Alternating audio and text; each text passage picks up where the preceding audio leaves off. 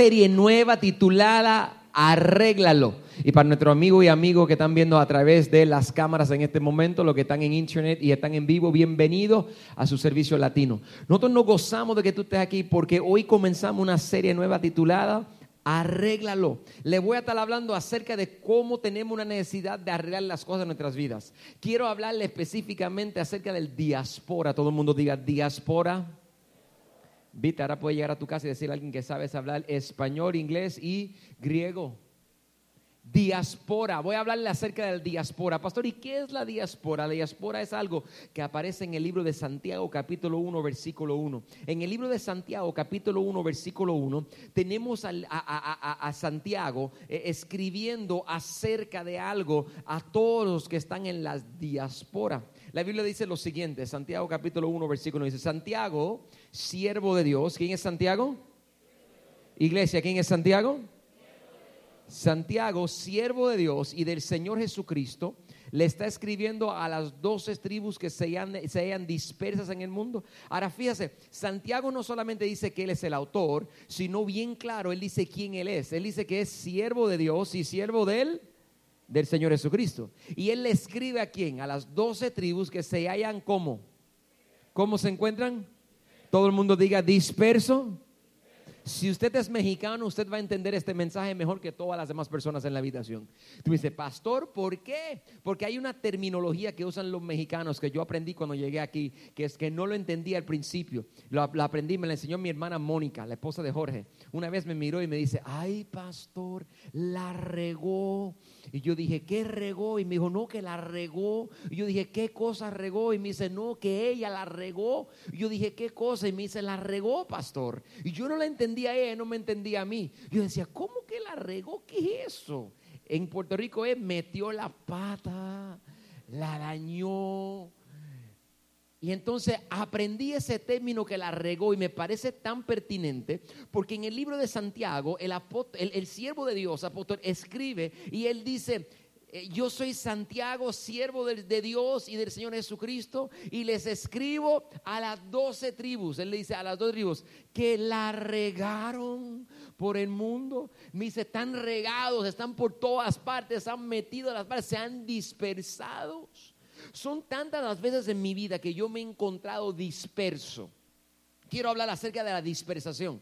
Pastor, ¿qué es la dispersación? La dispersación es cuando se supone que tú estés aquí, pero en vez de estar aquí, la situación y tu atmósfera no te lo permite y acabas en lugares que no tienes que estar. ¿Cuánto han estado alguna vez en un lugar que no debes de estar? Digan amén.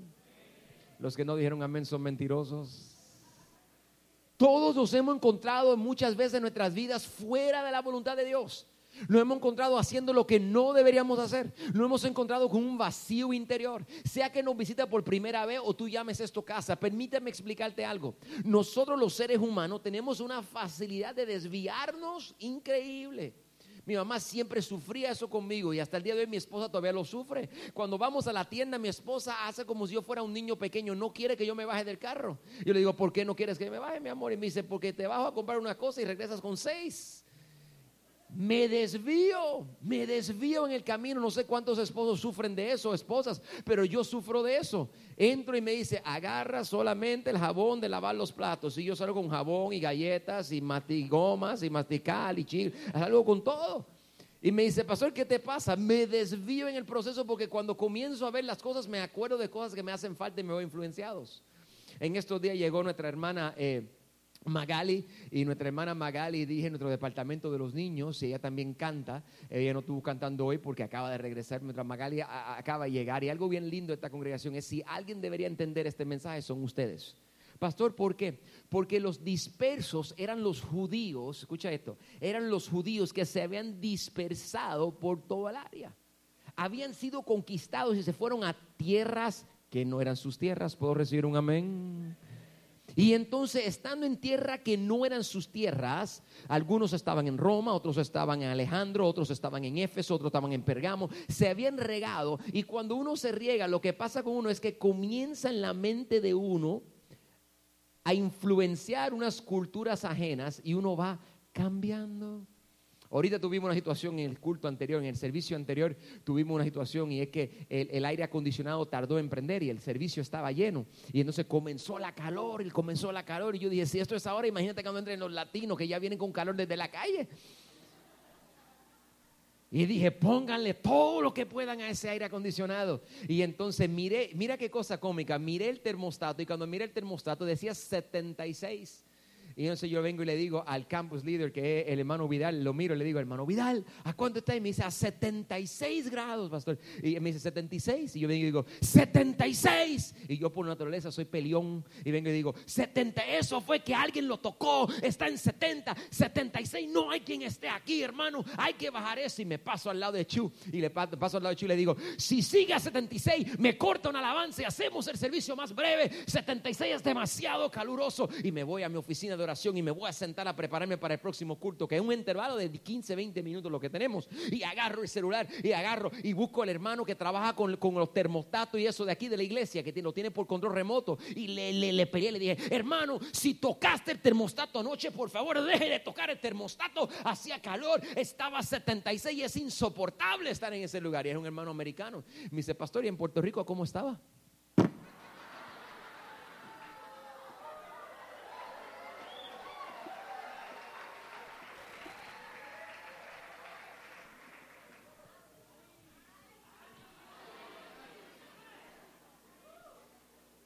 En Puerto Rico yo decía, por favor, señor 80, 80, señor, por favor, por favor, señor 80. Yo me acuerdo predicando bajo una carpa que no tenía nada excepto una resolana que no se veía nada. Y yo iba enchaquetado, iba yo con traje y todo. Y los chorros de me bajaban. Los cansucillos míos llegaban que yo podía sacarle un vaso de agua. Los que están visitando dicen, ay, yo no puedo creer que él dijo cansucillo. Es mejor que se vaya ahora porque falta mucho más por predicar.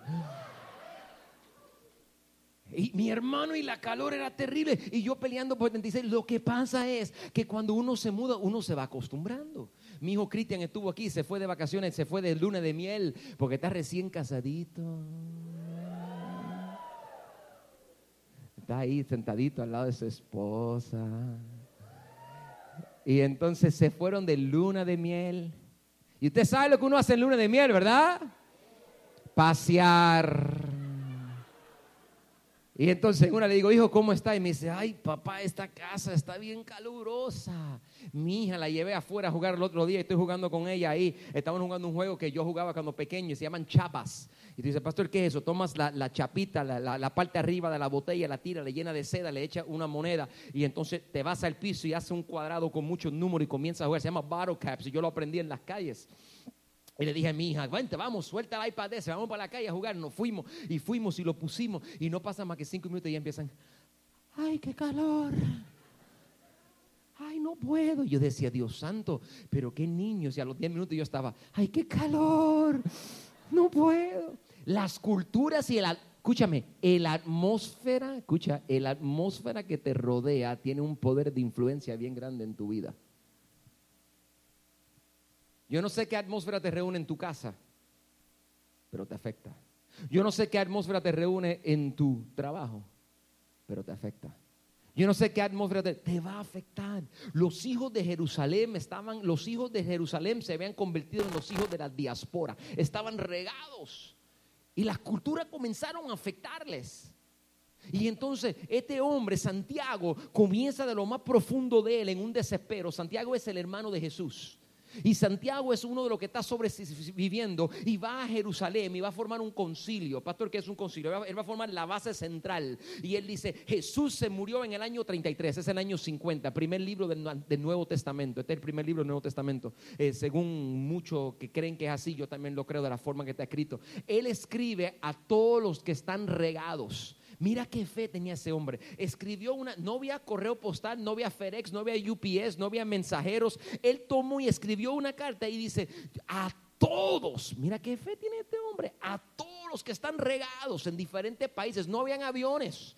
Dice, a todos ustedes les escribo esta carta porque están regados, están tirados, se han olvidado de lo que realmente es importante. Déjame, han dañado lo que es el cristianismo. Déjame enseñarle cómo arreglarlo.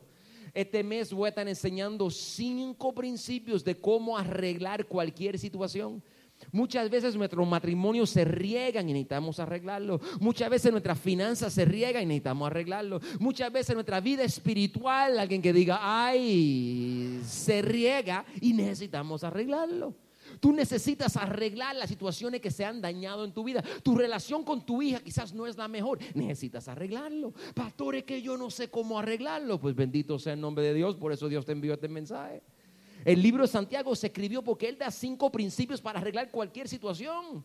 Tú puedes ser piloto de avión y se te daña el avión. Con estos cinco principios tú arreglas el avión. Ay, pastor, por favor, sí. Estos cinco principios, se te dañó la podadora de la casa, vas a poder arreglarla con estos cinco principios. No, pastor, yo te garantizo que si lo aplicas te sirve.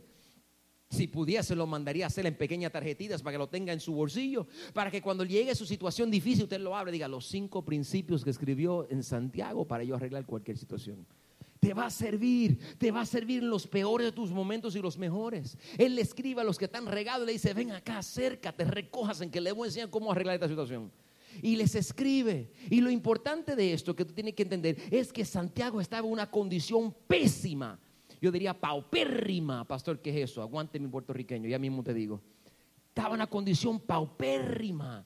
Él estaba ya por quitarse. Él estaba. Todos los discípulos se habían regado. La Biblia lo profetizó. Dijo: herirán al pastor y las ovejas se dispersarán. Lastimaron al líder. ¿Y qué hizo los demás? se Mataron a Jesús y todo el mundo en el nombre de Jesús haremos y se fueron. Los grandes apóstoles, los doce, los doce, siempre hay un grupo fiel, oye, siempre, ah, santo. Ay, Padre, ayúdame. Siempre hay un grupo fiel que permanece en la buena y la mala, siempre hay. No son muchos, pero siempre hay un grupo fiel.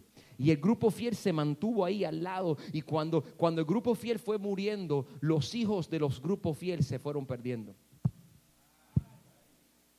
No entendí, pastor.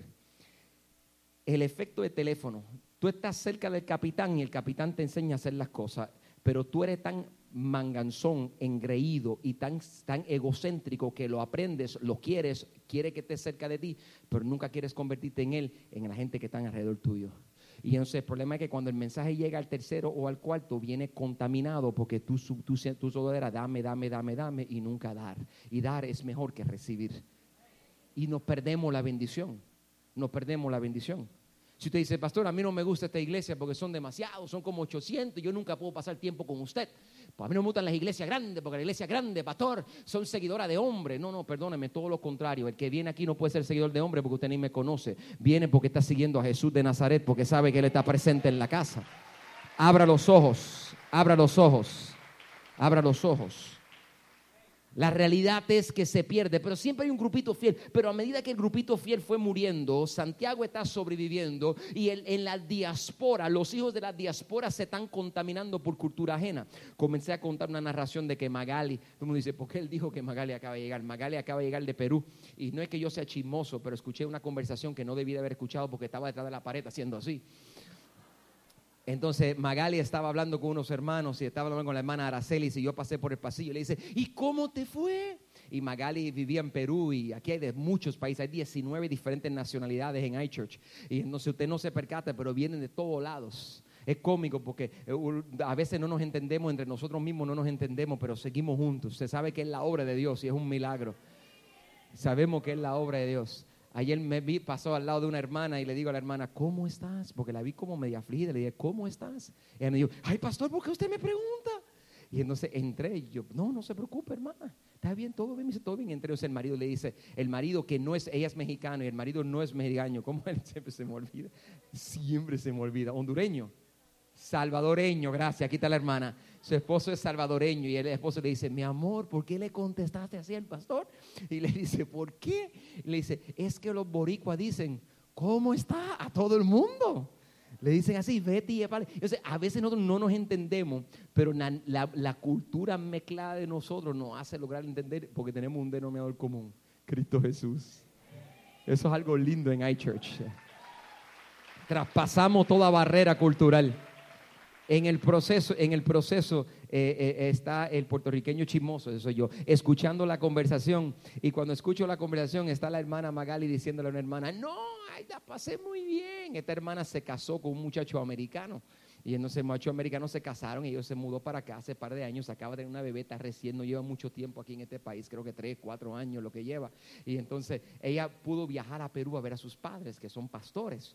Y entonces fue a ver a sus papás y se llevó su niño y, todo, y está recién llegadita de nuevo de vacaciones. Y me dice, ¿cómo te fue? Ay, buenísimo. Y le dice, sí, sí, ¿cómo? Y al niño dice, no, el niño se gozó increíble. Y bien le dice, y lo que me sobresalió de la conversación fue esto. Le dice, ¿y qué, qué hiciste cuando tuviste? Y ella dice, ay, comer y comer y comer.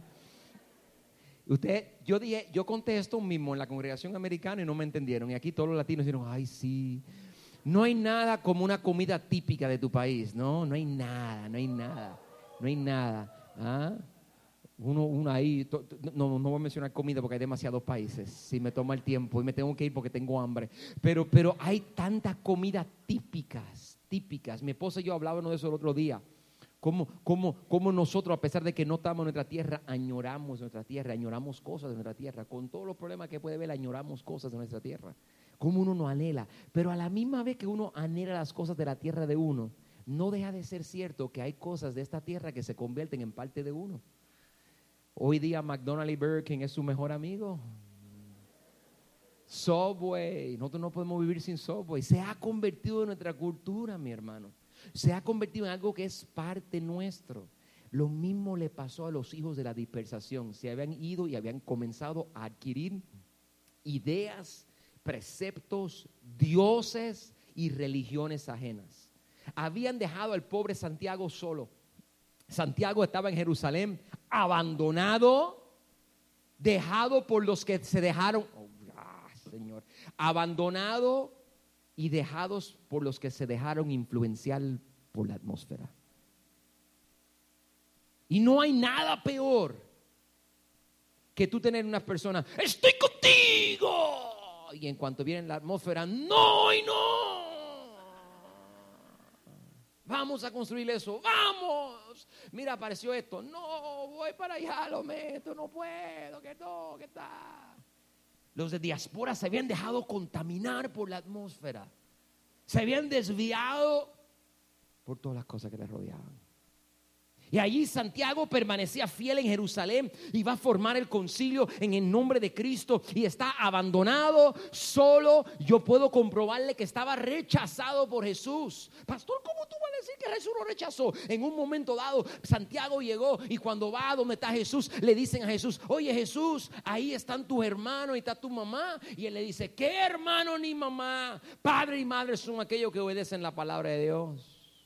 ¿Cómo se habrá sentido Santiago? Como basura. Santiago se habrá sentido como despechado, abandonado. Se quedó afuera. Ahora los hijos de la diáspora se ven regado y Santiago dice, ¿qué hago? Estoy abandonado, estoy solo, no hay nadie. En el versículo capítulo 1, versículo 2, él dice, hermanos míos, miren, miren, miren este ánimo, hermanos míos, considérense muy dichosos cuando tengan que enfrentarse con diversas pruebas. ¿Qué qué? Él está animándolo a ellos. Le dices, pues ya saben que la prueba de su fe produce constancia. Todo el mundo diga constancia.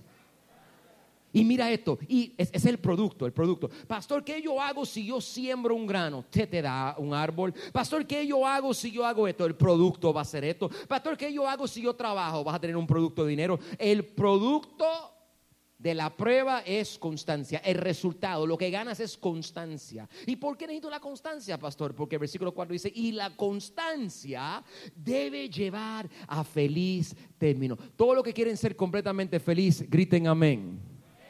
Necesitas constancia. Porque la Biblia dice, y la constancia debe llevar a feliz término la obra, para que sean perfectos e íntegros sin que les falte, ¿qué? ¿Qué le va a faltar? No me va a faltar nada y voy a ser feliz. ¿Cuánto pueden decir amén? No, me va no te va a faltar nada y vas a ser feliz. ¿Cuánto pueden decir amén?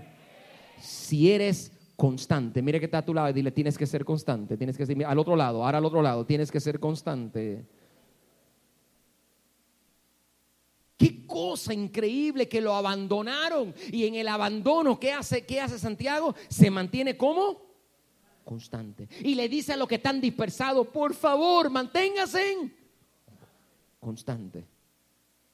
Santiago entendía que para que tú y yo pudiésemos hoy ser cristianos y el cristianismo sobrevivir, Santiago se reúne allí y le dice a ellos este principio que es crucial. Si tú quieres arreglar algo que está regado, si tú quieres arreglar algo que está dañado, principio número uno, lo estoy enseñando hoy, escúchalo, aquí se lo voy a dar. Principio número, tienes que ser, ¿cómo? Constante. ¿Cómo? Vamos, iglesia, estoy predicando mejor que eso. ¿Cómo tienes que ser? Constante. La persona que no es constante, él viene y dice en el versículo 8, dice, el hombre de doble ánimo es inconstante en todos sus caminos y no prospera. Cuando tú no eres constante, tú no vas a prosperar. ¿Me estás escuchando? Cuando tú no eres constante, no vas a prosperar. Hoy, pastor, estoy, mañana no estoy. El hombre de doble ánimo es inconstante. Ay, que sí, sí, ay, que sí, no. ¿Cómo está? En victoria. Saliste de la puerta, viste la llanta vacía, pero ¿por qué el diablo me tiene agarrado?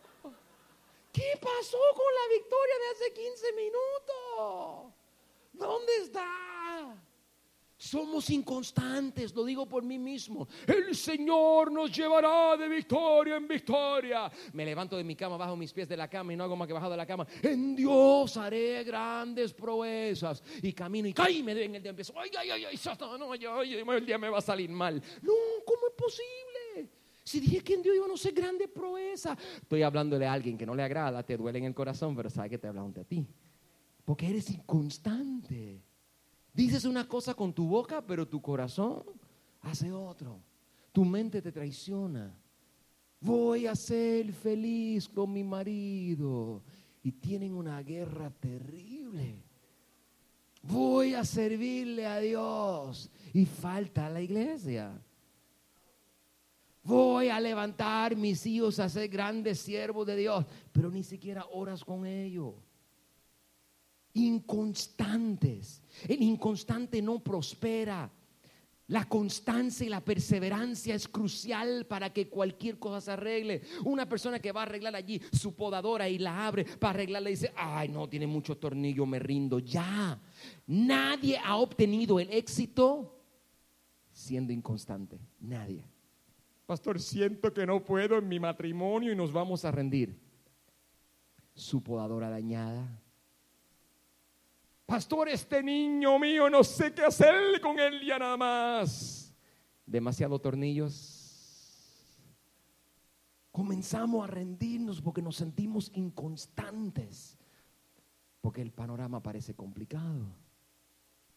¿Sabe cuántas veces ha llegado a mi mente razones para yo rendirme como pastor? ¿Sabe cuántas veces me he sentido abandonado? ¿Tú sabes en el ministerio cuántas personas me dan palmadas en la espalda? Gran mensaje, siervo de Dios. Y son los primeros que te abandonan. Son los primeros que hablan de ti. ¿Sabes lo que pasa? Es un efecto del sol. ¿Cómo, pastor? La razón que la gente te abandona es un efecto del sol. Pastor, ¿cómo que el sol? La calor. No falla. Está en la Biblia. Santiago lo dijo, mira. Santiago capítulo 1, versículo 8. Santiago capítulo 1, versículo 11. Mira lo que dice. Porque cuando sale, hablando de constancia, hablando de permanencia, hablando de los hijos de la dispersación, hablando de lo que están dañados, le dice, porque cuando sale el sol con calor abrasador, la hierba que se seca. Dice 11, cuando, porque cuando sale el sol con calor abrasador, la hierba se seca, su flor se cae y perece. ¿Qué hace la flor? Se, se cae y perece su hermosa, su hermosa apariencia. Así también se marchitará el rico en todas sus empresas. Ay, pastor, está hablando de rico, no está hablando de la naturaleza humana. ¿Y cuál es? Siempre que el sol sale, siempre, siempre, siempre que la cosa se pone, mira, caliente, siempre que la situación se pone difícil. Mira, mira, lo cantaron ahorita. Mira, caminaré por el fuego y por la oscuridad. Caminaré por las aguas. Va a caminar por fuego y por oscuridad y por aguas. vas a caminar por pruebas. Y escucha esto, cantaron ahorita, y por el valle de temor. Mira, ahorita cuando ustedes estaban cantando, yo podía percatarme como, como pastor, como yo en mi mente, yo tengo una lista como de 15 cosas para corregir la producción a los músicos y a los mujeres. 15. Después de veintitantos años de experiencia, mi hermano, un veterano, yo entro a la habitación y me toma cinco minutos. Esto está mal, esto está mal, esto está mal, esto está mal, esto está mal, esto está mal, esto está mal. Rápido, yo entro y lo, lo así. Cosa que usted ni, ni ve. La mayoría de ustedes ni la ve. Y ta, ta, ta, error, error, error, error, error. Eso todos los domingos. Yo entro a una iglesia que no es la mía cuando voy a predicar. Ahora mismo me invitaron a predicar al Congreso. Acabo de predicar al Congreso de Pastores de Carolina del Norte. Estaban todos los, los pastores allí. Y Dios me dio el privilegio de, de predicarle a los pastores latinos de Carolina del Norte, la, la convención bautista. Y fue un momento hermosísimo con hombres y mujeres grandísimos. Y yo me senté y yo empecé a decir, esto falta, esto falta, esto falta, esto falta, esto falta. Predico ahora en Charlotte me invitaron a predicar a Charlotte en una iglesia y voy a entrar y sé que lo, primero que va a pasar, necesita que entro después de 23 años siendo pastor administrador, puedo entrar y voy a decir, esto es un error, esto es un error, esto es un error, esto, esto se corrige así, esto se corrige así, esto se corrige así. Entonces, ¿cuál es el problema? El problema es que cuando comienzo a enfocarme en la atmósfera que me rodea, mi adoración y mi alabanza se ve afectada. No puedo adorar. Cantamos cuando pase por el valle del temor. ¿Tú sabes lo que es el valle del temor? Está haciendo referencia, el que escribió esta canción está haciendo referencia al Salmo capítulo 23 aunque ande por valle de sombra de muerte. Las, eh, pastor, sí, cuando uno muere, no está hablando a los vivos, porque estoy andando. Cuando ande por el valle de sombra de muerte, tu vara y tu callado me infundirán aliento. No es que me van a sacar, me van a infundir aliento. Mi hermano, por más que tú no quieras, el sol va a llegar. Por más que tú no quieras, va a llegar calor a tu relación matrimonial. Por más que tú no quieras, va a llegar situaciones difíciles. El calor va a oprimir sobre tu negocio, sobre tu finanza. Estoy hablándole a alguien. El calor va a oprimir sobre tu vida espiritual y te va a sentir secarte. La persona que dice que ama a Dios y que nunca ha sentido que pasa por un valle de desierto es un mentiroso. Uno que se hace pasar por te ha desapercibido. Cuando tú decides vivir para Dios, lamentablemente junto con vivir para Dios llega la oposición del diablo y van a llegar dudas a tu mente y vas a sentir sequedad y vas a sentir valles y vas a sentir que temor y vas a sentir falta de aceptación y vas a sentir rechazo y vas a sentir abandono. Cristo decidió bajar del cielo, llegar a la tierra y lo crucificamos. Es imposible vivir en este mundo y sentir eso. Es imposible. Tu atmósfera siempre se va a ver afectada. Nosotros no estamos en nuestra tierra. Ay, sí, pastor, yo soy de México. No, pastor, yo soy de Guatemala. No, no, no. Nosotros no estamos en nuestra tierra. Ay, sí, pastor, yo soy de Puerto Rico. Pastor, yo soy de República. Pastor, yo soy de Cuba. No, no, no, no, no, no me estás prestando. No estamos en nuestra tierra. Sí, pastor, lo que pasa es que yo soy de New Jersey. No, no, no, no, no, no, no, no.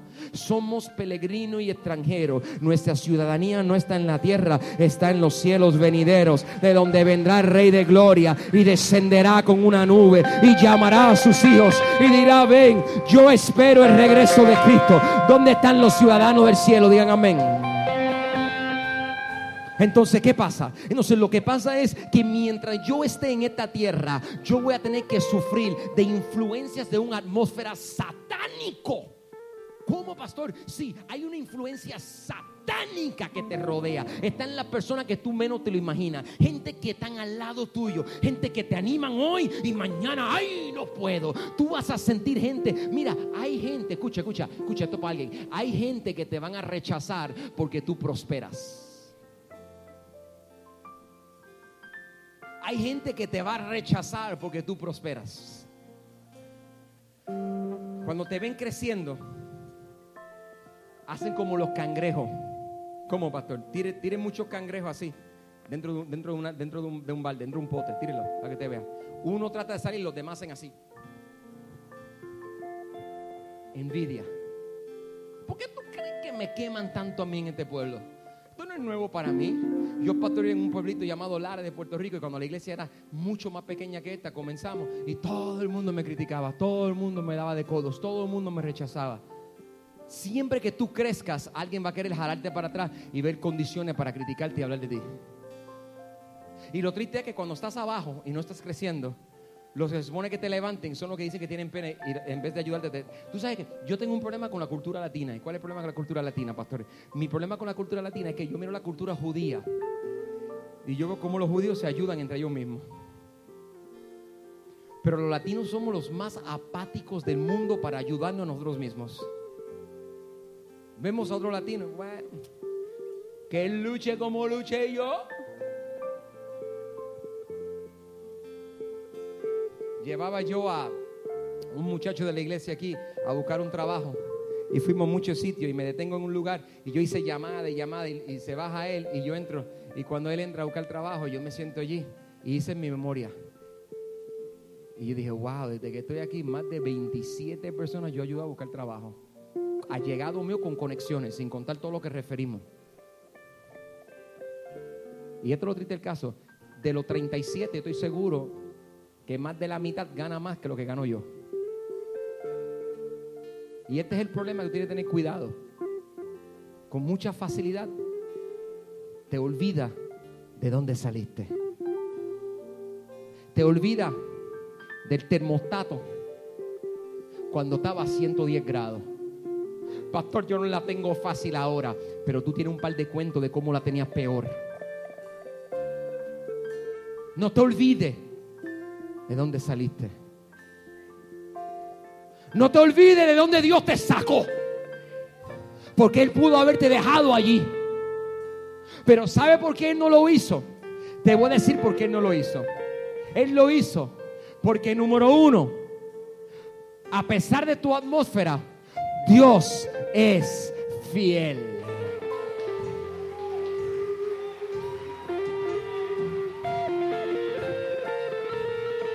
Número dos, Él lo hizo porque Él es Dios y Él puede hacer lo que Él quiera hacer. Él es Dios y Él puede. Él puede.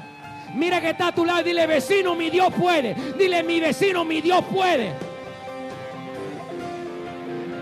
Número tres, mi Dios es más grande que el gigante que pueda conmigo. Mi Dios es más grande que el gigante. Alguien que tenga un Dios más grande que su gigante. Número cuatro.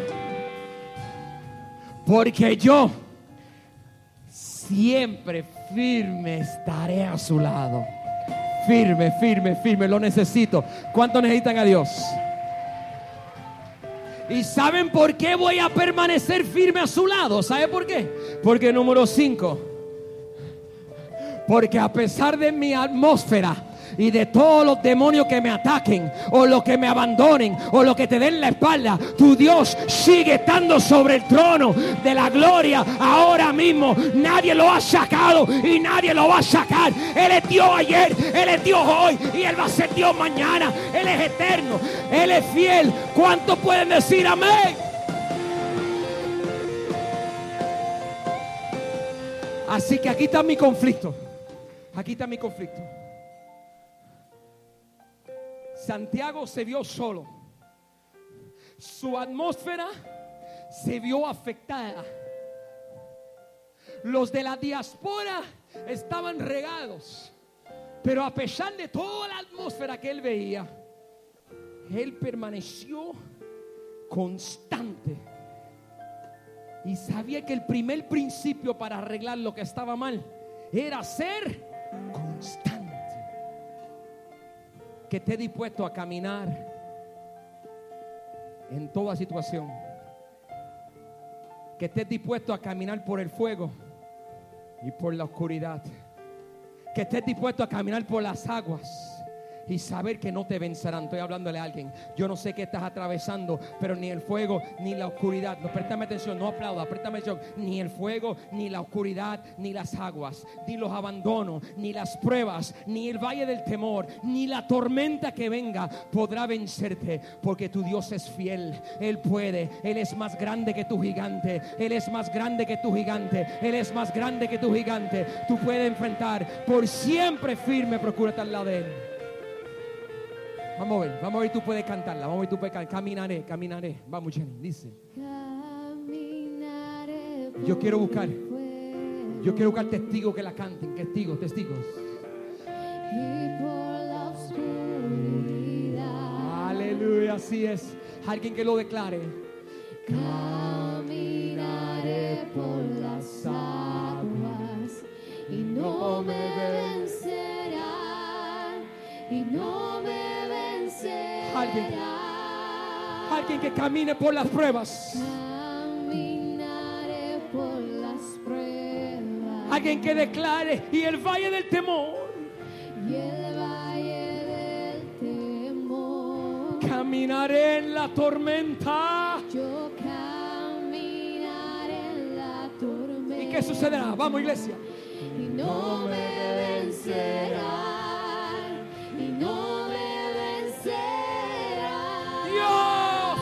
iglesia, y dilo conmigo. Dios es fiel. Él puede. Alguien que lo crea.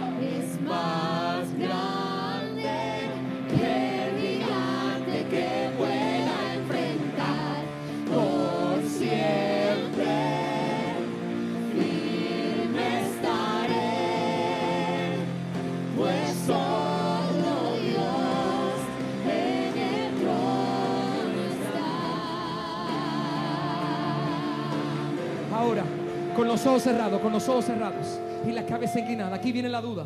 Aquí viene la pregunta mayor. Ya escuchaste el mensaje. Ya incluso lo cantaste. La pregunta es si fue solo de boca o fue de todo corazón. Yo no sé qué está dañado en tu vida. Yo no sé qué está fuera de lugar. Yo no sé quién te abandona. Yo no sé quién te deja a mitad. Yo no sé cuál es la atmósfera que tienes a tu alrededor. Pero yo he sentido en el nombre de Jesús de Nazaret que tú estás aquí hoy porque tu atmósfera te está afectando. La gente que te rodea te está afectando. Pero tú solo tienes que depender de Dios, mi hermano. Tú solo tienes que depender del que te es fiel, el que siempre permanece. Tú tienes que correr a aquel que estará contigo y es más grande que tu gigante. Por eso en el nombre que es sobre todo nombre, en el nombre de un Dios vivo y verdadero. Si Dios te ha ministrado y Dios te ha hablado en esta hora, si tú eres uno que quieres arreglarlo, dice, pastor, yo quiero, yo quiero arreglarlo, yo quiero arreglar lo que está mal, yo quiero ponerlo, pastor, yo quiero aprender estos principios este mes, yo quiero adquirirlo todo el mes, quiero aprender los cinco principios. I want to fix it, I want to fix it, yo quiero arreglarlo, pastor. Pastor, ya, ya, está bueno, llevo años de convertido, llevo años de hijo de Dios y es momento de caminar por las aguas, momento de no ser vencido. Quiero la unción sobre mi vida, pastor. Quiero arreglarlo. Quiero arreglarlo. Si ese eres tú, levanta tu mano al cielo ahora mismo. Levanta las dos manos, las dos manos, las dos, las dos. Levanta esas dos manos, levántala, levántala, levántala. Ah, ay, papá, míralo, míralo, Dios, míralo, Dios. Mírala a Dios.